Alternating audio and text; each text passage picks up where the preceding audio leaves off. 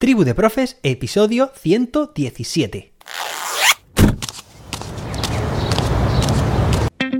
Soy José David, maestro, formador de docentes y creador de contenidos. En este podcast te cuento reflexiones, aprendizajes y recomendaciones mientras voy a clase para que tú también puedas mejorar la tuya.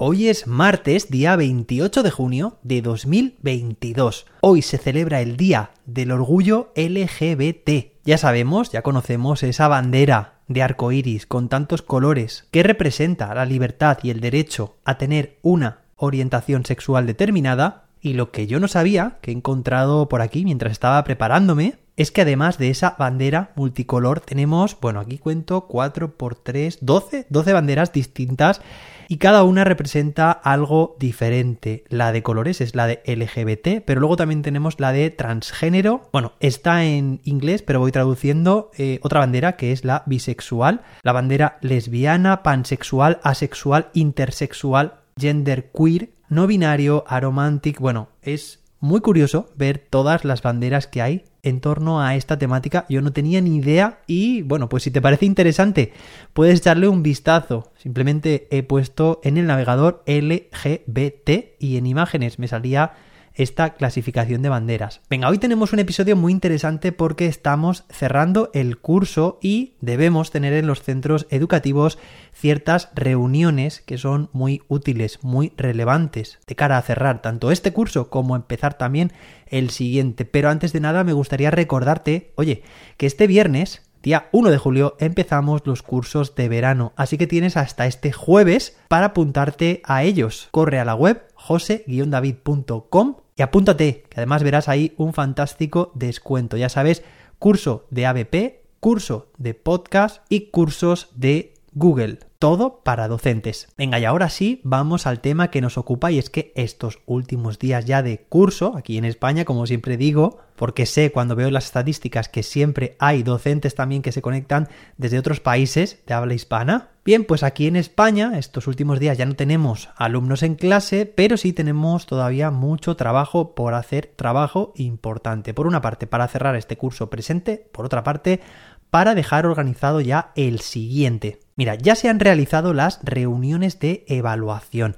Ya se han realizado también todas las reuniones que tienen que ver con la inclusión, las medidas, las barreras, los PAP. Y tenemos unos días tanto de trabajo individual en los centros, trabajo que tiene que ver con recoger, ordenar las clases, trasladar el material de unas clases a otras, si hay cambios de tutorías, por ejemplo, generar también un listado de desperfectos, mejoras, arreglos necesarios para las clases, para las aulas, pedir también material de aula, material del profesorado o para el profesorado, elaboración de las memorias anuales y por otra parte, tenemos trabajo en grupo, trabajo con nuestros compañeros y compañeras, que son las reuniones que tenemos estos últimos días. Por una parte, reuniones para formar los nuevos agrupamientos. Seguramente en tu centro es lo más habitual que cada ciertos niveles el alumnado se mezcla entre los diferentes grupos, entre las diferentes líneas. Claro, esto tiene sentido si tu centro tiene más de una línea, si no, evidentemente por supuesto que todos siguen en el mismo grupo. En mi centro, por ejemplo, los cambios de grupo son en primero de primaria, es decir, de 5 años hasta primero de primaria, de segundo a tercero y de cuarto a quinto de primaria. Después también tenemos cambio de sexto de primaria a primero de la ESO. En estos cambios se mezclan los alumnos para formar nuevos grupos, que esto tiene sentido pedagógico fundamentado. Y además es muy enriquecedor ver, por ejemplo, en mi centro que tenemos tres líneas, como cuando nuestros estudiantes llegan a sexto de primaria, han tenido un recorrido muy amplio a la hora de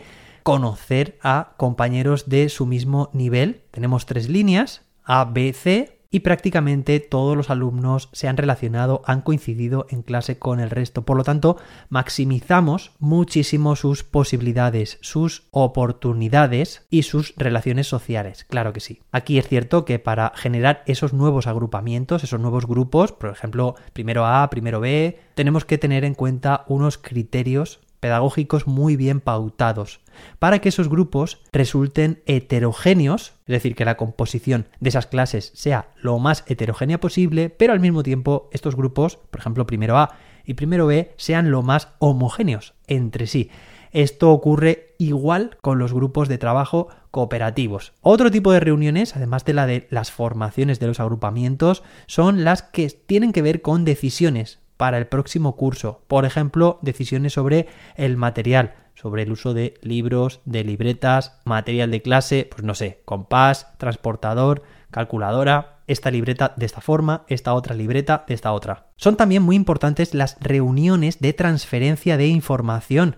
Por ejemplo, entre tutores, es decir, cuando un tutor va a coger este curso próximo los alumnos de un tutor que los ha tenido este año o este y los años anteriores, es muy importante que se haga una correcta transferencia de información. A ser posible que no sea solo oral, que sí, oral es bueno, como más aporta, porque estamos transmitiendo matices, ir tomando nota también, por supuesto, pero considero que es muy importante tenerla también registrada, es decir, que a medida que se van realizando, pues, por ejemplo, las reuniones con las diferentes familias de los alumnos, que toda esa información quede recogida en forma de actas, porque así, de esta forma, se tiene material de primera mano recogido en su momento con matices, con información que no se nos va a olvidar cuando hayan pasado unos cuantos meses como ahora. Así que todo lo que esté registrado y también si existen registros anecdóticos, toda la información que tenga que ver con nuestros alumnos y sus familias, es importante que los profesores, el equipo docente que acoge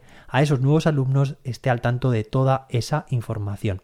Pero también es importante las reuniones interetapa, por ejemplo, entre la etapa de infantil, alumnos de 5 años, y la etapa de primaria, alumnos de primero, como también la interetapa entre sexto de primaria y primero de la ESO.